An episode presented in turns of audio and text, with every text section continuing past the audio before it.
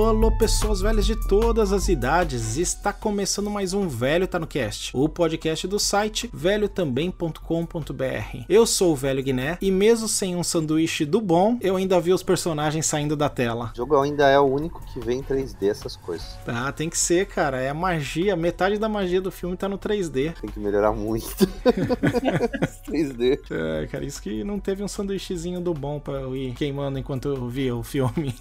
Aconteceu há muito tempo, há mais tempo do que parece, em um lugar que talvez você já tenha visto em seus sonhos, pois a história que ouvirão agora aconteceu no mundo das celebrações. Fala galera, eu sou o Fabiano Santos e uh, eu começo a entender é, o que o cérebro da gente faz quando tem um trauma, tipo, faz a gente esquecer das coisas.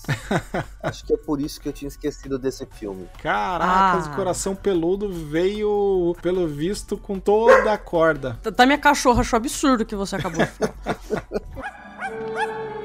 Não, Zero, agora não. Eu não tô com cabeça. Fala, povo, aqui é a Guta e hoje eu vim pra advogar. Ô, tá na Opa. defensiva, hein? Gostei de ver, gostei de ver isso, Gota. Pô, a She-Hulk aí, ó, a Turner On. Ela estaria defendendo também. Eu de férias? Na noite de Natal? Pra onde vamos levar ele? Pro Monstro Verde, é claro! Não há outro lugar no mundo mais confortável do que lá. E o Jack falou pra deixar ele confortável, não foi? Eu jamais confi- confiaria em uma mulher que envenena todo mundo que representa um obstáculo pra ela. Mas, ó, ela só envenenou os opressores, hein? Ah, lógico. É opressores dela, né? É lógico, né? Assim que tem que ser. Se tivesse mais mulher envenenando a galera que faz o que o doutor fazia com ela, o mundo seria um lugar melhor. Que isso, cara. Ele era um pai pra ela, é só uma adolescente. Nossa senhora. Ainda bem que eu não tive um pai desse. A bela dona venenosa que você me deu já estava velha, Sally. Me solta! Você não estava pronta para tanta agitação. Eu estou sim! Você vem comigo! Não vou, não! É isso aí, pessoas velhas. Hoje nós temos o já tradicional clássico nostalgia de Natal. É o segundo ano de programa, segunda vez que a gente faz esse clássico nostalgia de Natal. Mais uma vez, os ouvintes de alguma maneira ajudaram a gente a determinar qual o filme. Pra quem não sabe, o ano passado foi Esqueceram de Mim. Não tenho ideia de qual programa foi. Acho que 22 parece um número bacana. 23, sei lá. e esse ano, o filme escolhido pela banca aqui com apoio dos ouvintes foi O Estranho Mundo do Jack. Essa obra aí que a Disney não gostou inicialmente, mandou pra Touchstone Pictures, depois que virou cult, ela tentou esconder esse pedaço da história, mudou a abertura do filme e abraçou com toda a força. Será que este filme aí que tá prestes a completar 30 anos, no limite da regra do clássico nostalgia, sobreviveu ao tempo e é um dos grandes clássicos do cinema? Ou será que era só nostalgia? Já sabe então, pode reaproveitar as abóboras do Dia das Bruxas, colocando o chapéu de Papai Noel nelas, pode aproveitar, deixa pra dar um susto nos seus sobrinhos malas e não esqueça de cantar muito, porque velho também vê filme musical. Crianças venham ver, algo estranho vai acontecer.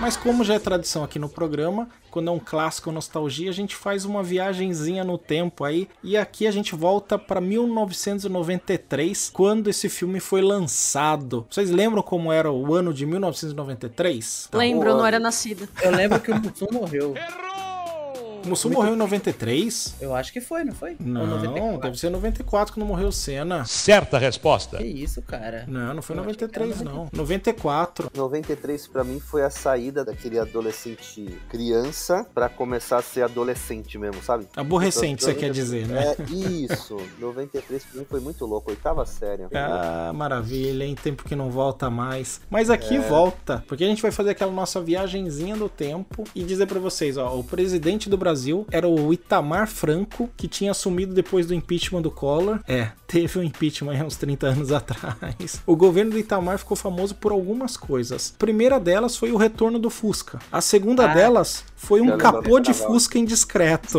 É, o carnaval.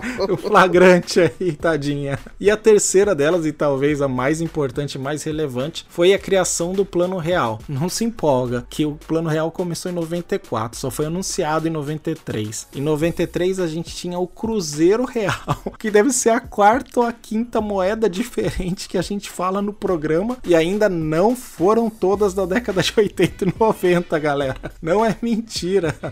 Há 30 anos também a gente teve um plebiscito para decidir qual o modelo de governo do país e venceu, que a gente tem até hoje, a República Presidencialista. 30 anos depois tentam voltar a empurrar um negócio desse, né? Surreal. Mas também teve coisa boa aqui, ó. Em 93 nasceu a Ariana Grande, nasceu a Anitta e uma grande amiga do JP aí, a Tabata Amaral.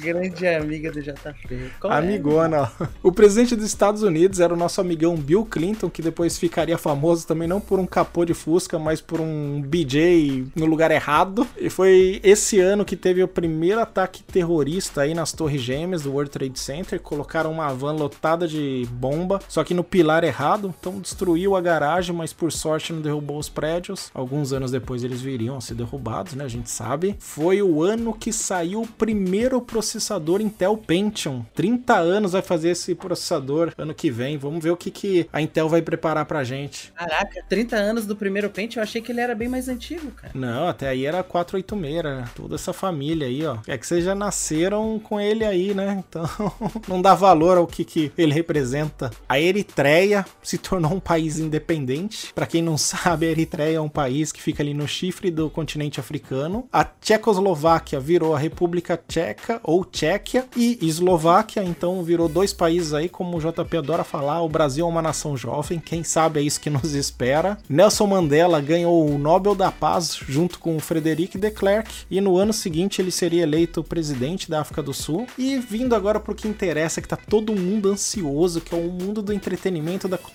pop. Nesse ano aí nós tivemos as excelentes novelas Renascer e Mulheres de Areia. Ô, Rutinha é boa, Raquel é má. Eu não lembro da gente ter falado desse no programa VTNcast 039, Fabiano. Eu acho que a gente esqueceu dessa. Também cara. acho. Como que o Léo deixou passar essa? Ô, Léo, pô, que vacilo. E se o ouvinte tá curioso, nesse programa aí, o VTNcast 039, nós falamos sobre novelas, os clássicos da televisão brasileira. Seguindo na TV brasileira aqui, a gente teve a estreia do programa Domingo Legal. Quem que na cabeça já não tá o Umba Umba Umba aí aí?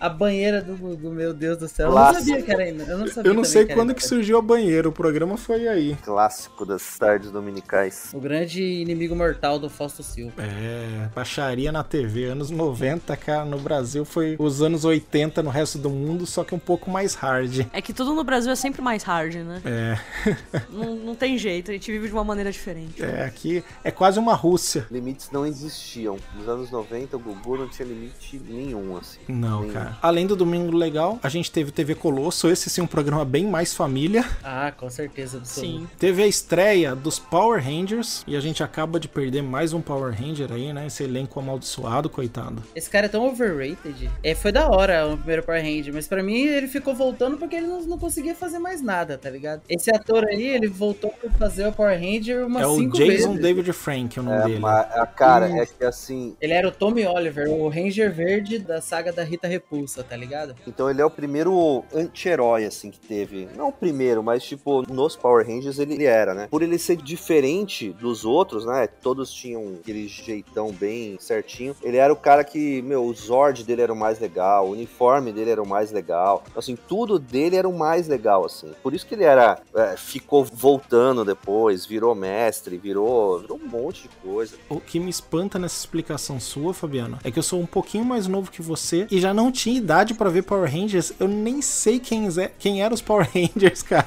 Cara, eu gostava pra caramba, meu. Vacilão, velho. Eu gostava pra caramba. Eu tinha o quê? 93? Tinha 15 anos. Eu tinha 15. Então, Ah, mas cara. eu curtia. Puta, eu, eu assisti Power Rangers, cara. Eu acho que a- as três primeiras temporadas. Caraca, Acho que por aí. parabéns, viu? Pô, foi, era, era bom, eu curtia.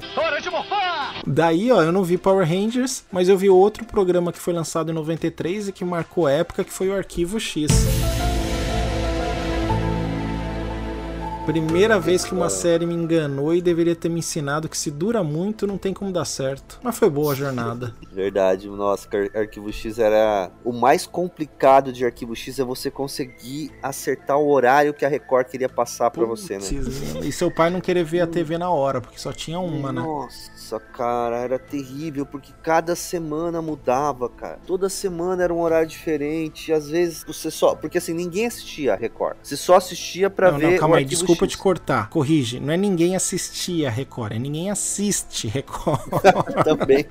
Mas era um negócio assim, meu, você nunca sabia quando os caras mudavam. Então, assim, ó, um dia, na maioria das vezes era na sexta, que era um horário que a gente saía também. Mas, assim, às vezes era às nove, às vezes era às oito, às vezes era meia-noite, às vezes era às onze, às vezes mudava o dia, às vezes não tinha ordem. Era o assim, caos. Saía Era- revista com resumo dos capítulos e a ordem pra gente acompanhar. E era uma revista baratinha dessa de banca só com isso. Tipo, a primeira temporada do Arquivo X. Todos os episódios e como se fosse a sinopse. Tinha livro de, de Opa, cada. devo ter ficado com todos seus e minha mãe ter jogado fora.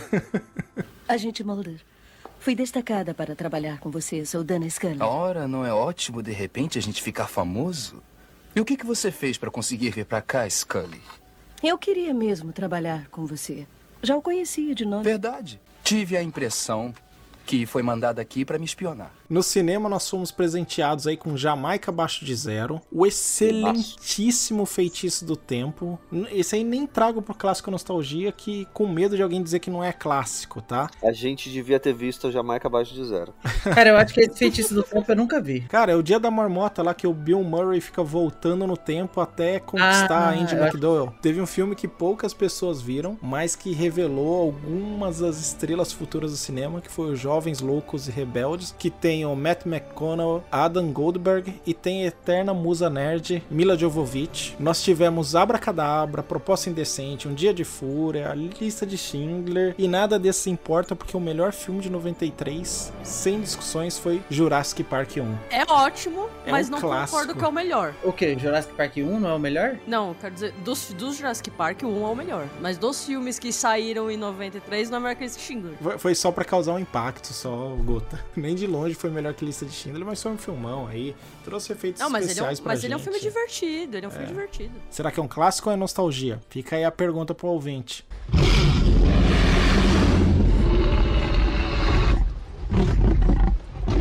93 também foi um ano que chacoalhou o mundo dos videogames, porque a gente teve a revolução chamada 3DO aí, que era uma joint venture aí de 7, 8, 9, sei lá quantas empresas que fizeram um hardware comum que qualquer um poderia pagar para licenciar, e aí o foco era os jogos. E era uma ideia fantástica, mas o primeiro e o único que eu vi 3DO que foi lançado foi da Panasonic e custava 399 dólares. Corrigido pro ano de 2022 seria 1.400 dólares. Galera reclamando do PlayStation 5 por 500 dólares, imagina 1.400 dólares por um videogame? Cara, era muito caro, né? Se eu não me engano, é o videogame mais caro da história, não é? Ah, tá ali com o Neo Geo, viu? Eles estão pau a pau ali. A diferença é que o Neo Geo era divertido. Pois é. Fora isso, o esse ano chacoalhou tudo porque também foi o lançamento do primeiro jogo do Sonic.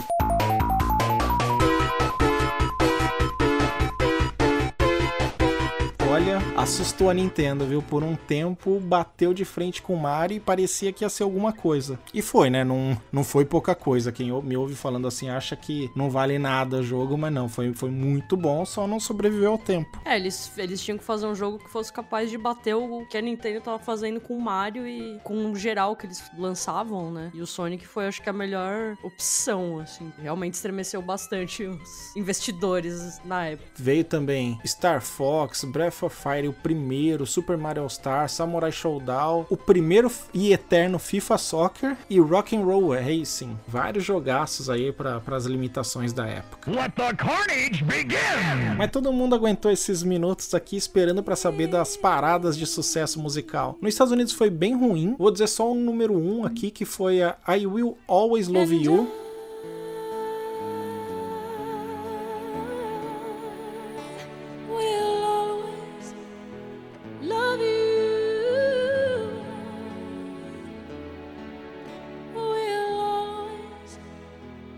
Acho que foi o ano de Metallica Black. Não fala que foi bem ruim, cara. Não chegou nas paradas de sucesso, Fabiano. Desculpa Nossa, te absurdo. decepcionar. não bateu aí, pelo menos não apareceu na pesquisa aqui, mas foi o ano de I Will Always Love You, na versão da Whitney Houston, hein, que dominou as paradas dos Estados Unidos. Foi o primeiro lugar lá e o primeiro lugar no Brasil. Então já tirei o primeiro lugar aí do, do suspense. Talvez o filme do ano, O Guarda-Costas. Cara, esse é o filme mais chato e reprisado centenas Nossa, de milhares de vezes. filme na- passava demais, cara. Mas acho que era só por causa da música mesmo. É, eu nem coloquei na lista aqui dos grandes lançamentos do ano, né? Porque ele começou em 92 nos Estados Unidos, ele chegou no Brasil em 93, então não conta como 93. A gente teve um mais belo dos belos aí na Daniela Mercury, no décimo lugar. Teve um mashup aí, ó, do Chitãozinho Chororó com Big Is, naquele Palavras, Words. Teve o grande, grande clássico do Clube das Mulheres, do Snap, Written is a Dancer. Qual que é esse? Ah, não vou me aventurar, um mas era a música do Clube vai. das Mulheres na novela.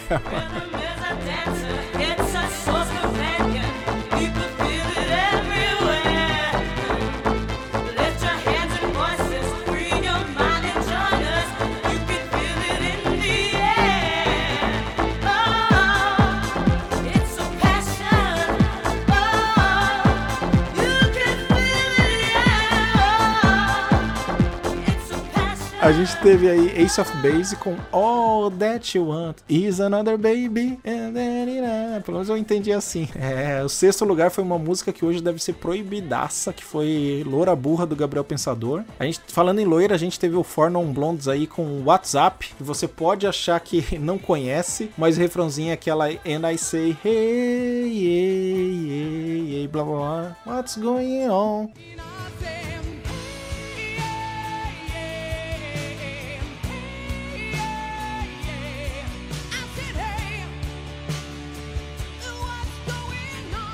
Aí no quarto lugar vem uma música com grande chance de desconectar os ouvintes, que é do grupo Raça, aquela Tô Legal, um semi-clássico aí nacional. Terceiro lugar, Dream Lover da Maria Carey, que eu não tenho ideia de qual seja, ouvi e já esqueci. E no segundo lugar, tchau ouvintes, foi bom ter vocês até aqui. Se distraiam à vontade, mas foi só pra contrariar com o que se chama amor. Como é que uma coisa assim machuca tanto? Toma conta de todo uma saudade imensa que partiu meu coração. É a dor mais funda que a pessoa pode ter. É um vírus que se pega com mil fantasias.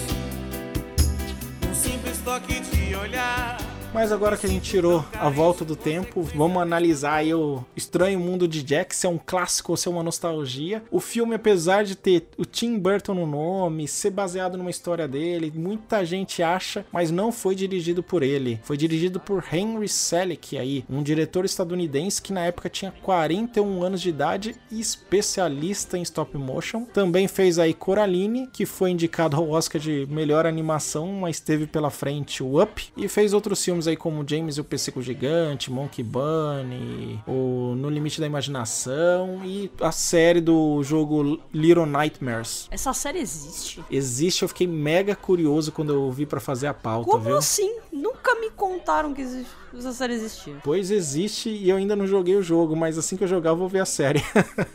O jogo é Medo. incrível. Eu sempre, pior que eu sempre pensei, pô, esse jogo poderia muito dar uma série. E eu estou chocado em saber que existe e eu não sabia que existia. É, eu tenho um e o dois e ainda não joguei, preciso jogar. Aproveita que você tá aí com a gente, Guta, e já traz a sinopse pra gente começar a falar do filme finalmente pros ouvintes. O rei do Halloween, Jack Skeleto, tenta assumir o controle do Natal. Ponto. Precisa de mais, galera? Tá aí.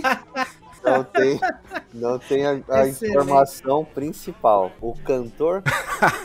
o Esse é um cantor. clipe, né? Esse é um clipe É, de é. uma hora e meia. Que uma hora É? e meia, cara. E não é um clipe. Todo filme musical agora é clipe pra vocês. Vocês estão com esse pensamento muito atrasado aí, ó. Esse não é um filme musical. É, um é uma animação musical com uma hora e 16 de puro deleite. O filme dura uma hora e 16, porém ele tem uma hora e 10 de gente cantando e somando tudo, seis minutos de fala. É Então, mais ou menos E aqui já vamos começar a falar do filme então, ó. Pra quem não sabe, a trilha sonora foi feita pelo Danny Elfman, que entre outras coisas criou a abertura da- dos Simpsons, tá bom pra vocês?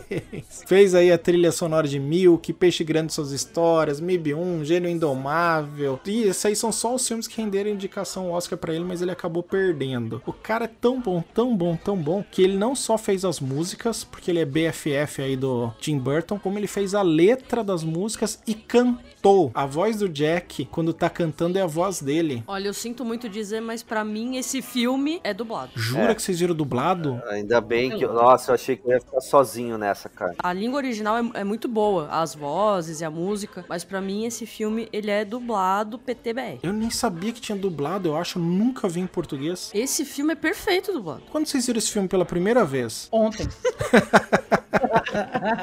Eu vi pro 93 ou 94, né? Mas a lembrança que eu tinha desse filme, primeiro que não tinha as músicas, mas eu acho que o que me fez ter uma lembrança errada, Errada se diz boa. uma lembrança que fala assim, pô, é legal, foi o jogo Kingdom Hearts. Porque no jogo, não, é sério, porque assim, no jogo tem esse mundo. E eu não sei se eu tô confundindo, cara, mas eu acho que ele conta quase todo, é, e resu- resumidamente a história do filme, só que sem as músicas. Por causa do jogo, o filme ele era melhor. No jogo, a gente passa de fato e tudo mais, a gente tem pontos da história, mas são coisas muito específicas porque não, não dá muito, na verdade, tempo de focar, né? Porque se a gente for ver em Kingdom Hearts, a história do, daquele mundo não interessa, né? Interessa o que a gente tá ali buscando, né? Mas, de certa forma, tipo, se você já conhece o filme, ali a história tem coisas que você vai lembrar muito, então pode ser que pareça que é, eles contam toda a história. Mas pra quem nunca pode assistiu e jogar, é, pode ficar um pouco perdido, eu acho, né? Talvez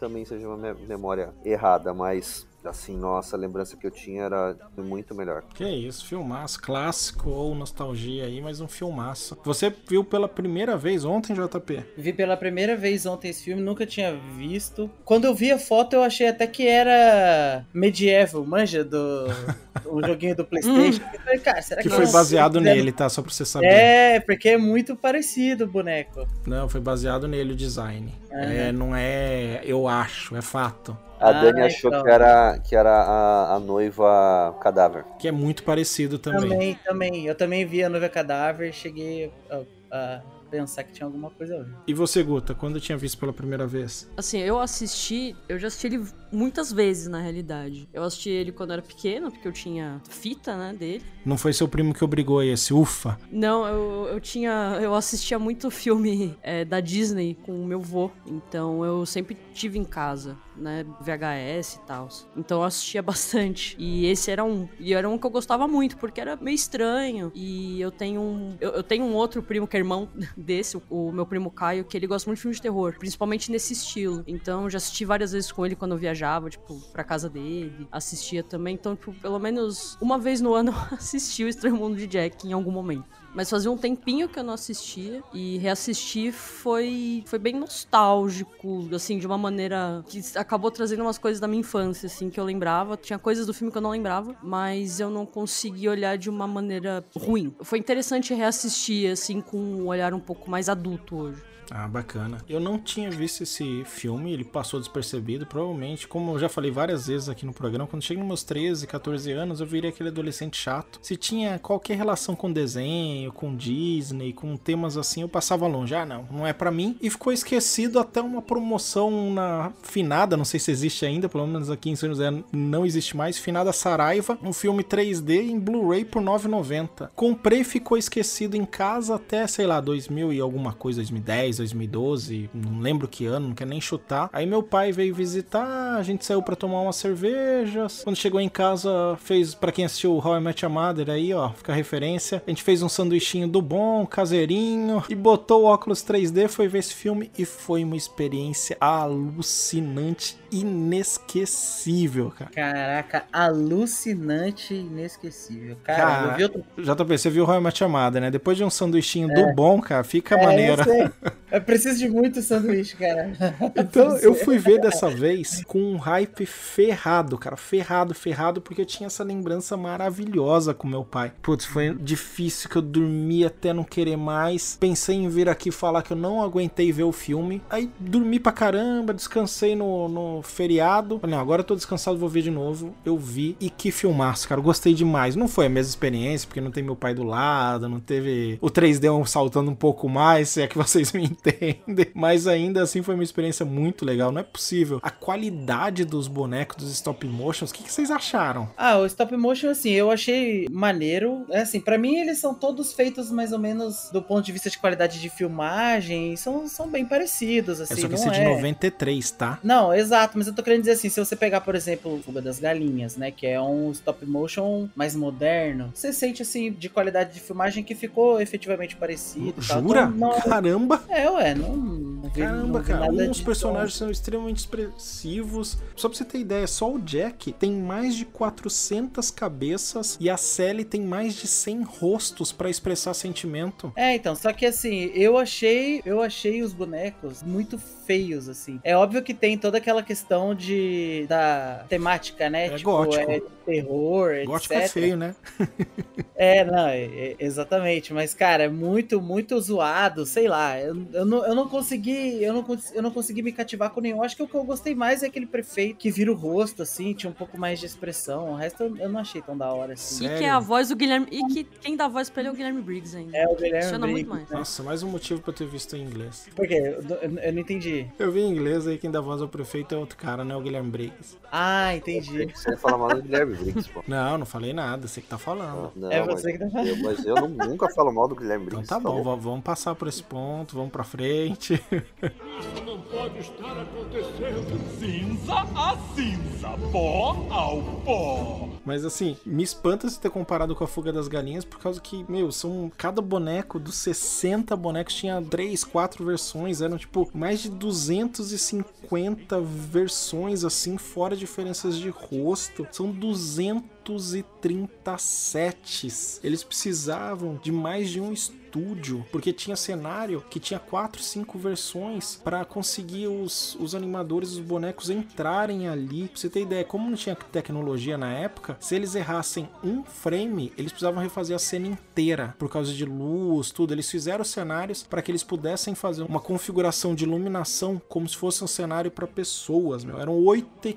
equipes de gravação, tipo, nada foi tão grande. Pra você ter ideia, cada minuto do gravado era uma semana pra fazer. Caraca, é. Cada é, minuto motion- era uma semana. Não, não é stop motion, é stop motion com essa qualidade na época. É, não, mas stop motion sempre dá esse trabalho a mais, né? Sempre tem essa. E demora semanas pra fazer mesmo um, um filmagem, etc.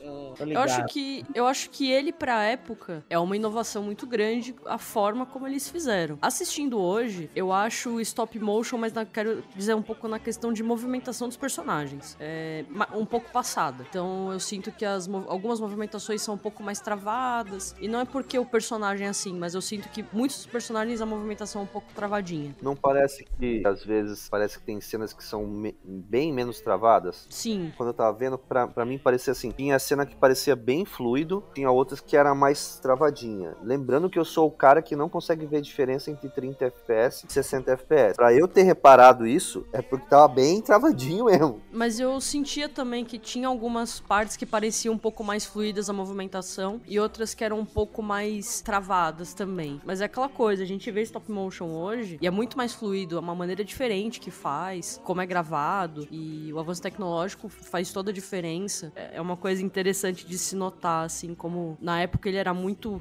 wow, mas se você assistir hoje e colocar perto de um Coraline, talvez, ou de algum mais recente, tipo tipo. Putz, qual que é o nome daquele. Acho que é Ilha dos Cachorros, que também é stop motion. Ilha dos Cachorros do Paul Anderson. Paul... Você vê uma diferença, assim. Wes Anderson, confundi aí com o Paul Anderson. Tem tanto Anderson aí que. Mas é do Wes Anderson aí. Eu acho que tem os movimentos travados de vez em quando, mas acho que tem a ver com os personagens que estão em tela, com a movimentação, com o que eles querem mostrar. Eu gosto bastante da Disney ter visto que a pegada tava dark. E aí falar, ah, não quero isso pra mim não, vai pra Touchstone Pictures, que daí é do PG-13, né, pra 13 anos de idade até 18, pode ser um pouco mais dark, porque ficou, isso aí deu liberdade total pro Tim Burton com o, com o Henry. Imagina que se a Disney ia permitir um filme desse, mas nunca. Apesar que hoje eles estão mais flexíveis, né, mas antes não. É, depois que criaram o Disney Plus, fica fácil você arriscar, coloca lá se não, se não agradou, mas eu acho que a liberdade que eles tiveram foi, foi muito boa. Tanto que os caras puderam construir esse tanto de cenário aí,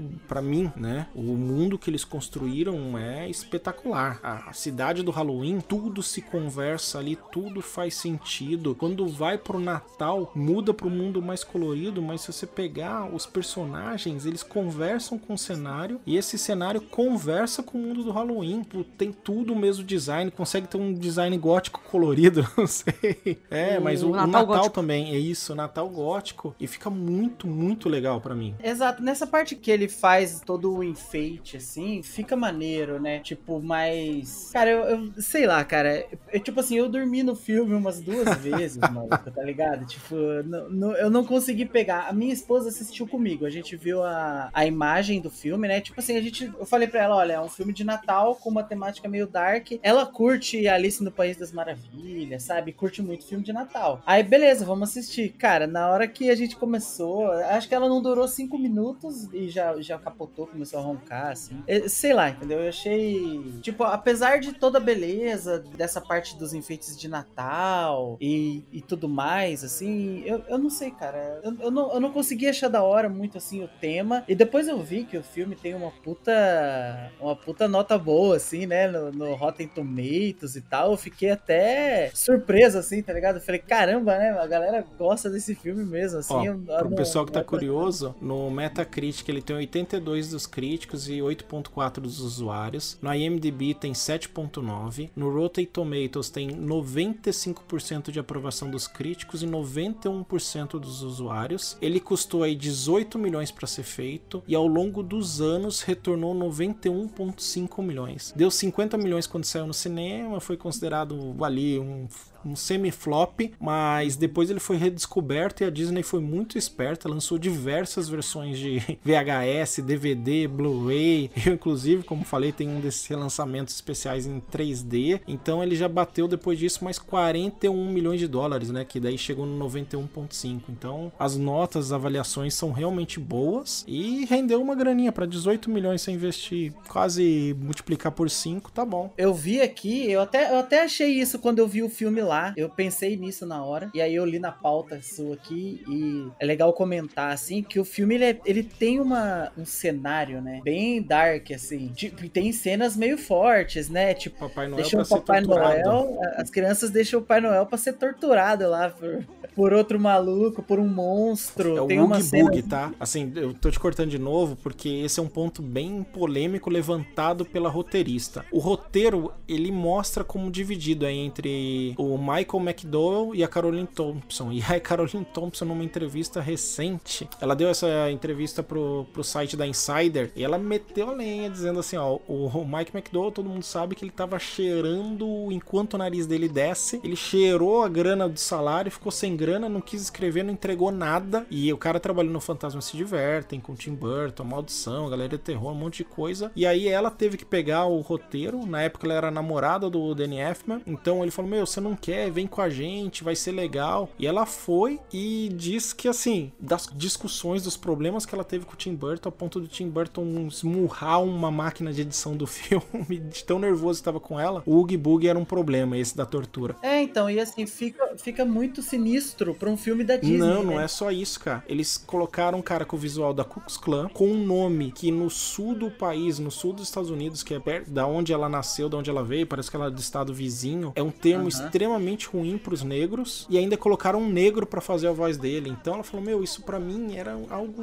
assim absurdo, inimaginável. É abominável, né? E a Disney foi. A Disney, né? O Tim Burton foi adiante, adiante com isso. Sinceramente, eu nunca olhei pra aquele personagem, mesmo assistindo recente, enfim. Eu jamais olharia pra ele e pensaria que é um personagem. Que, tipo, lembraria da Klan. Pra mim, ele é um fantasma, tá ligado? É, isso é a entrevista dela dizendo, tá? Eu também não percebi nada disso, mas pra ela trazer, ela mesma trouxe essa polêmica aí junto com o do cara que tava enfrentando um vício com drogas. E assim, a- além disso, tem toda aquela questão, né? Por exemplo, que nem a gente falou, a bonequinha, que é a principal, ela é meio. Ela é meio que uma escrava do doutor, né? O, o médico louco da cadeira de rodas, assim. É tipo um Frankenstein, né? É, exato. Ela é uma criação dele e, ele- ela não tem liberdade, ela tem que fazer o que ele manda, tem que faxinar a casa, todas essas paradas. Vira e mexe, tenta envenenar ele pra poder escapar. Então, assim, são coisas de temática bem sinistra, bem dark, assim, que a gente nunca vai se acostumar, não jamais imaginaria ver com o selo da Disney, assim, né? Mas que tá lá na, na- na Disney Plus pra, pra todas as crianças assistirem, assim.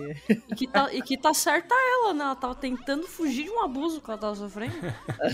Tá certíssima, tá corretíssima. O detalhe é que ela guarda o Belladonna, né? O veneno que ela usa num pote com a etiqueta Belladonna. Pois é, né? E dentro do armário da cozinha, ou seja, era só o cara olhar. Mas ela fazendo a receita e coloca o bafo de sapo. É, não, é da hora que ele olha, né? Ele olha e já, e já, e já suspeita, né? Tipo assim, por que que isso tá aqui, tá ligado? Esse, esse, esse item em especial. Isso aqui é pra esconder cheiro, sei lá, né? E ela toma com a colher furada pra mostrar pra Ela ela, não tá- envenenado. Aí, ó, como se divertiu, JP? Você vai lembrando, vai rindo. Mas aí tem umas ceninhas ou outra que eu acordei e deu pra ver, né? JP, você que tá na mesma pegada aqui, ó, você acha que se não tivesse as músicas, o filme ia ser melhor? Foi cansativo demais as músicas. Mas as cara. músicas, ó, eu não gosto de musical. Quem ouve o programa que sabe que eu vivo reclamando disso. Mas aqui a música é história, faz todo sentido. E eles não saem dançando que nem no filme Todo Mundo Junto. Quando eles dançam todo mundo junto é porque é da cena, que nem no- na noite de Halloween que tá sendo comemorada, aí tá todo mundo junto. Cara, aquela música, quando ele chega no Natal, que parece uma criancinha de dois anos, eu tenho uma em casa pra dizer, o Kaito, que ele começa, What's this? What's this? Banana. Aí já vem a música inteira na cabeça. Pra mim, sinceramente, se não tivesse as músicas, acho que pelo fato de eu gostar do filme, pra mim ele não faria sentido. Pra mim seria o filme do Grinch, só que um- uma versão ao contrária, né? Porque o Grinch não gosta do Natal, no caso, seria com o Jack querendo fazer o Natal no lugar do Halloween. Eu acho que pra mim, assim, me prender bem mais, porque assim, toda vez que começa a cantar, me tira do negócio. Meu, é, eu achei que ia ter só a primeira música, aquela primeira, ah, tá legal, pá, beleza, tá, aguenta uma música. Aí, na sequência já emendou outra, e na sequência emendou outra. Ai, nossa, cara, e eu não, não fico prestando atenção na música, porque assim, meu, quando é que vai acabar a música? Ah, então é foda. Assim, meu, ah, porque que pra mim aquilo me irrita, cara. Porque, assim, Porque a diferença nesse, Fabiano, é que a música faz todo sentido, que nem quando ele chega no Natal, tem uma parte que é muito forte que ele diz assim, ó: "O meu peito vazio tem um quent... finalmente tem um quentinho, alguma coisa assim". Então, olha o simbolismo disso. Cara, o dos três molequinhos lá quando eles cantam o que eles cantam pra pegar o Papai Noel. É porque vocês curtiram, assim, cara. Pra mim é, é- é chato pra cacete. Nossa. E a tradução das músicas é muito boa também. Pro Guiné que assistiu. Eu fiquei curioso agora original, pra ver. A tradução das, das músicas são muito boas. E é cantado em português ou cantado em inglês? É, não tem como ser cantado em inglês, porque senão não tem filme, né? Eles traduziram tudo, tudo. É, é assim, esse é um outro problema. Esse foi um outro problema pra mim. Eu imagino então que a Guta não ou o Fabiano não tiveram. E aí eu fico até curioso pra ver em inglês, porque a dublagem é assim, ela não é tão da hora. Vamos assim, os personagens em, em- em geral estão todos legais. A dublagem. Então, assim, a dublagem do, do veinho lá é muito maneira. A dublagem da boneca é maneira. A dublagem do prefeito é maneira. Mas, cara, a dublagem do Caveira não é maneira. A dublagem dele é muito ruim. Ele é uma voz, assim, eles, eu acho que eles contrataram pra ser uma voz jovem, né? Tipo, um ator jovem, uma pessoa nova, assim. Mas não, não, não é marcante, não é nada, assim, sabe? É tipo, é muito sensal. É a versão que tá na Disney. Porque teve dois dubladores, ele, o Nelson Machado e o Marcelo Coutinho, em português. Eu acho que é o Marcelo Coutinho, viu? É assim, é muito, é muito apagada, é muito assim, tipo, eu, eu,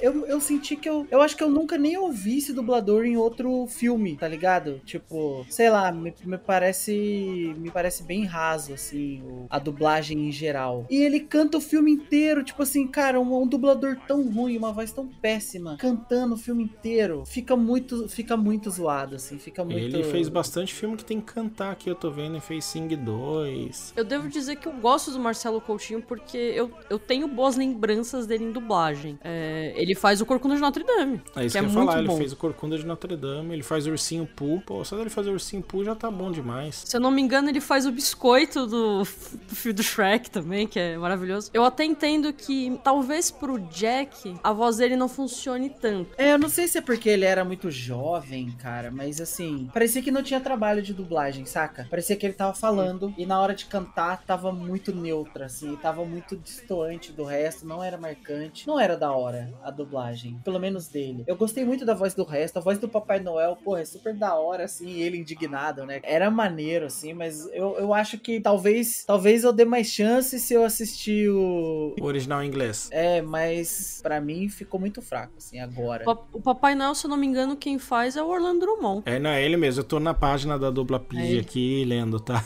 O JP falou, eu falei assim, puta, quem que faz Papai Noel? Quem que faz? mano? A hora que você falou, Guta, veio a voz na hora, na hora assim. Ele É, ele, né? É, eu verei dublado aí pra entender. De fato, os outros funcionam muito bem. Tipo, o Orlando Drummond como Papai Noel. Não sou muito fã do Guilherme Briggs, só gosto da voz dele. Então ele como prefeito, pra mim, Obrigado, fica Guta. show. E a Silvia Salust também eu gosto da voz de- dela como a Sally. ah, mas eu compreendo da questão do Jack. Talvez não combine tanto mesmo. O fogo é o principal não combinar, né? Talvez seja isso que desconectou o JP e o Fabiano. Vamos ver se eles assistem uma segunda vez em inglês. Um dia para o Natal. Kathleen, Bob, Suzy. Sim, a Suzy foi boazinha, bonzinho, bonzinho, levado, bonzinho, boazinha, boazinha. Não tem quase nenhuma criança levada. Ora, quem poderia ser? Travessuras vocês não gostaram nem de ficar caçando as referências lá? Quando, por exemplo, na distribuição dos presentes, que o cara já começa um dos primeiros presentes é a cabeça do, do índiozinho pequeno do Beetlejuice, a cobra que fica no deserto do Beetlejuice, o patinho que o pinguim usa no Batman. Nem me liguei que tinha essas coisas, não. Você dormiu, cara, viu só? O Fábio não presta atenção no filme, depois não gosta, fica no celular.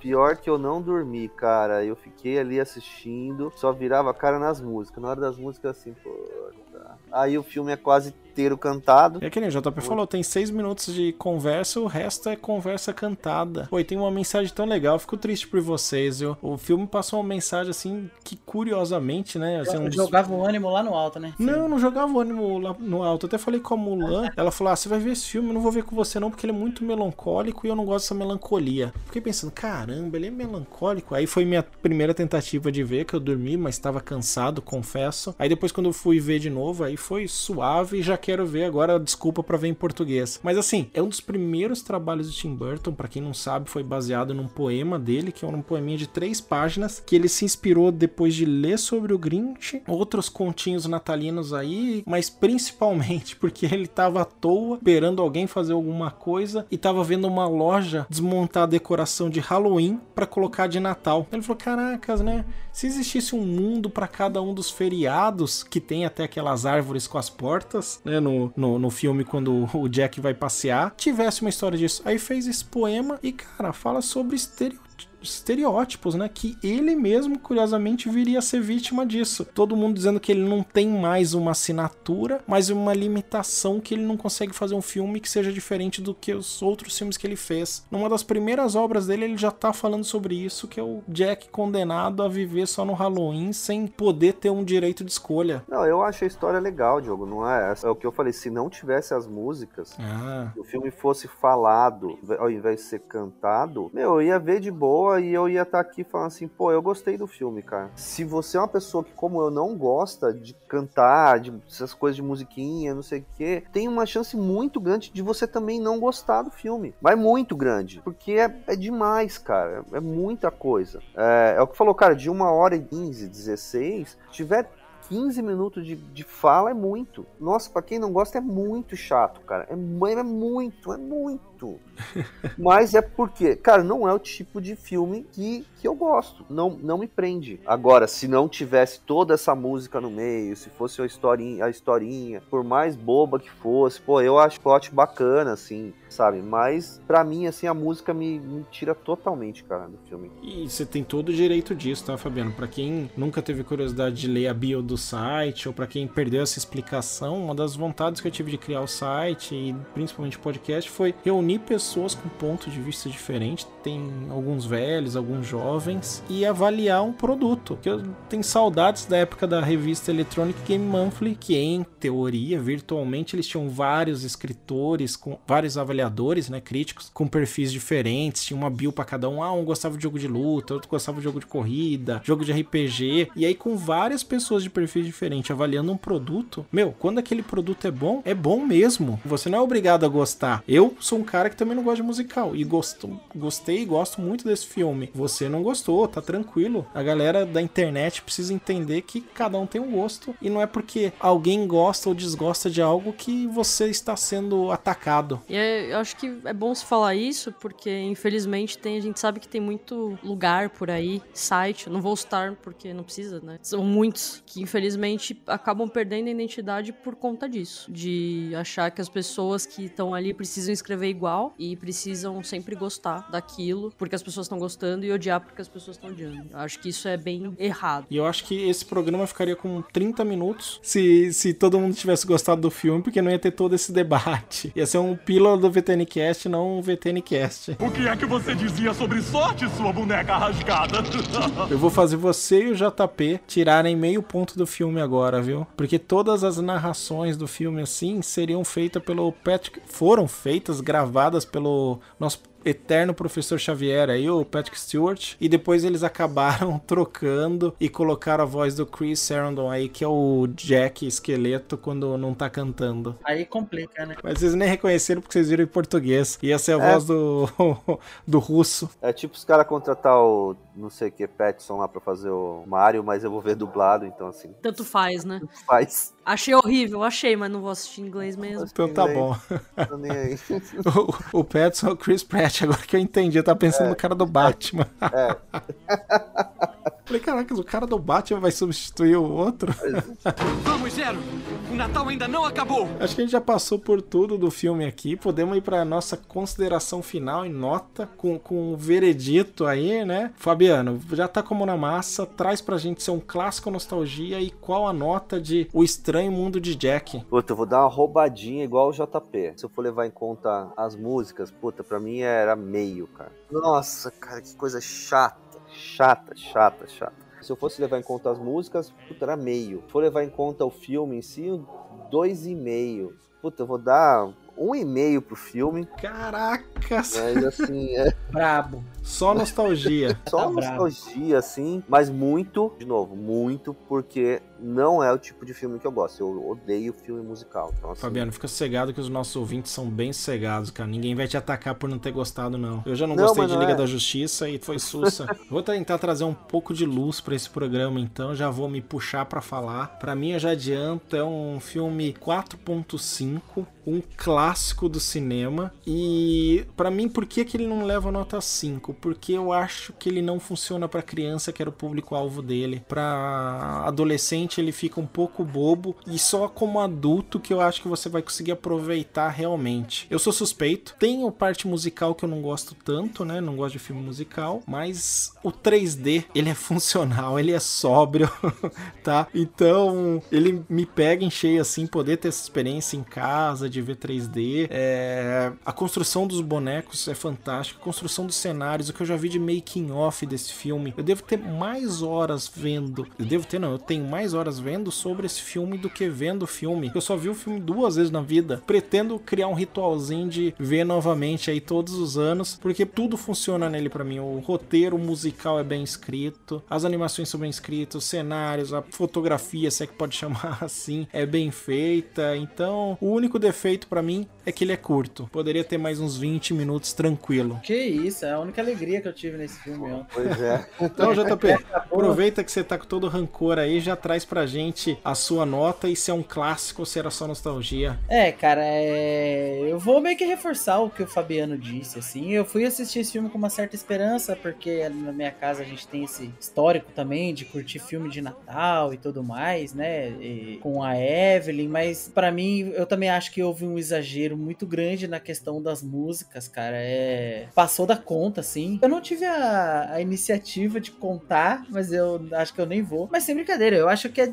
é coisa de 70 a 80% do filme eles passam, passam cantando, assim. É, é, é muito tempo, cara. Nossa, e. e a, a- como eu disse, a Cara, dublagem sem não tá brincadeira, deve ser 90% do filme cantado. Exato, assim, eu achei que a dublagem não tá maneira, assim, não, não tá da hora. E é, e é como a dublagem, como o dublador brasileiro não é bom, eu acho que isso afetou demais a qualidade das músicas, já que o personagem tá cantando praticamente todas as músicas do filme, né? Então é, é surreal, assim. É, eu, eu espero, é, sinceramente, assim, que o inglês seja melhor, mas talvez eu precise de mais alguns, alguns bons anos, assim, para ter coragem de, de colocar de novo e assistir. É, a história, assim, eu achei, ah, é ok. Ele tenta sequestrar o Natal pra ele, porque ele tá meio que com a paura do Halloween, né? Quer fazer alguma coisa diferente, fica encantado com o Natal, mas isso não é bom, etc, né? Aquela, aquela bonequinha meio que fica, ela fica alarmada, né? Com, meu, isso é até um perigo, né? Esse, esse seu gosto pelo, pelo Natal e tal. Mas, cara, não, não, não curti, assim, em geral. Fiquei mais cansado do que qualquer coisa vendo esse filme. Deu sono, deu canseira, deu tudo, assim. Então, eu vou dar também uma bengalinha e meia, assim. Só, só nostalgia, assim, da, da galera que curte. Eu acho que ele leva um pau de, de mil filmes, de tanto de animação quanto de Natal, que existe, né? Levando em conta o histórico de, de filmes natalinos. Vamos assim, uns com essa linguagem mais subvertida, tipo Grinch. Cara, pra mim é 100 milhões de vezes melhor esse filme do Medieval. Guta, traga um pouco de luz aqui, nos salve dessa escuridão, nos, nos tire do Halloween, nos leve para o Natal ou não. Energia, leva a energia lá pro ar. Então, acho que é meio, é meio óbvio que eu gosto muito do filme, mesmo depois de ter ficado um tempo sem assistir, reassistindo agora. Pra mim, ele é um, ele é um clássico fácil. Eu gosto muito, muito dele, assim. Já vou deixar minha nota, eu dou um 5 redondo, com tranquilidade. Uau! Que isso, gabaritou. Clássico, ó. Eu concordo com pontos que vocês colocam. Eu também coloquei um ponto negativo, que é a questão do- da movimentação, do, é, do stop motion e, e tudo mais. Eu entendo que talvez algumas pessoas hoje não gostem tanto do filme por uma questão de, igual foi o JP, tem muita música, né? A gente sabe que o jovem hoje é chato, não gosta de música, né? Só gosta de música no Spotify, não gosta de música no filme. E mas eu acho que é legal a pessoa assistir com uma mente um pouco mais aberta. Vocês assistiram, vocês deram uma chance, mas os outros também darem essa chance de entender o que o filme quer trazer, né? E pensar também da época que ele veio. Ele era um filme de 93. Você assistindo hoje em 2022 é uma outra coisa, mas pra mim a história é muito boa. eh, eu gosto dos personagens, eu gosto tanto da voz original quanto a dublada. Concordo com o JP na questão da voz do Jack. De resto, eu gosto muito. Então, pra mim o filme é ótimo. Entendo o porquê não, não gostarem também, é compreensível. Aqui a gente respeita a opinião do coleguinha, mas pra mim ele é um clássico, nota 5, com tranquilidade. Excelente, ó. Como a gente teve dois votos para clássico e dois para nostalgia, eu vou trazer a carta coringa, que é o voto dos ouvintes. É, dessa vez eu lembrei de antecipadamente colocar uma votação no Instagram do velho aí. Se você não segue, pode seguir, arroba velho também. E nesse Instagram, os ouvintes votaram, foram um pouquinho menos de 50 votos aí, galera preguiçosa, mas 85% dos ouvintes considera que o filme é um clássico. É, perdoai, Fica senhores, a pergunta de quando que eles viram. se eles fizeram que nem a gente, viram novamente o filme, ou se eles estão com a lembrança como o Fabiano tinha. Mas é isso, ouvintes. Espero que vocês tenham gostado dessa viagem no tempo, desse clássico nostalgia especial de Natal. Feliz Natal, feliz Ano Novo e espero ver todos vocês ouvindo e seguindo o programa ainda em 2023. Um abraço.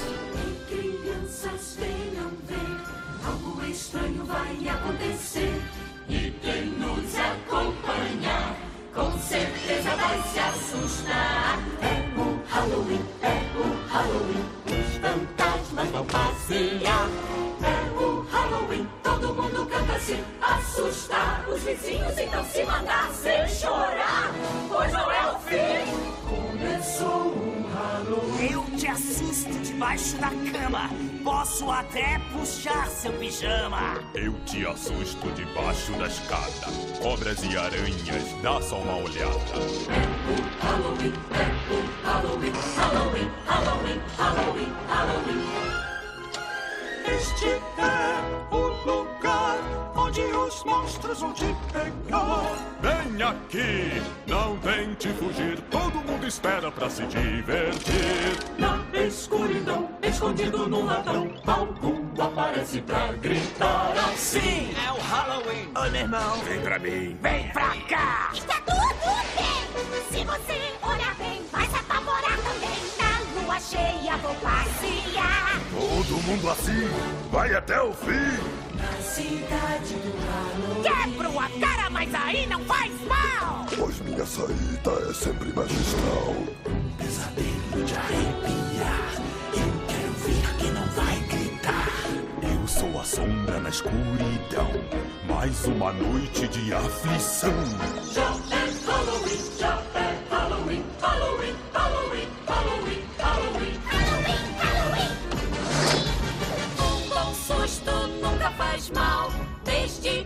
bem original. Todos nós Vivemos assim na cidade do Halloween. Vem aqui, não tente fugir. Todo mundo espera pra se divertir. Jack Esqueleto vem todo de preto. Quando ele chega, todo mundo canta assim. Já é Halloween, mas não é o fim. Abram alas todos que o Jack vai passar. Nosso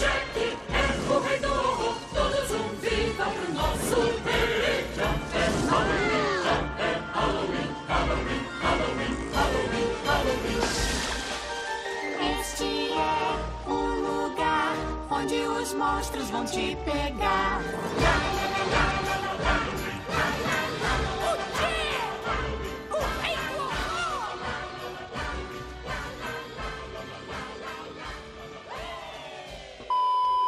We've been dancing. Yeah, yeah. Ah, raising a dancer.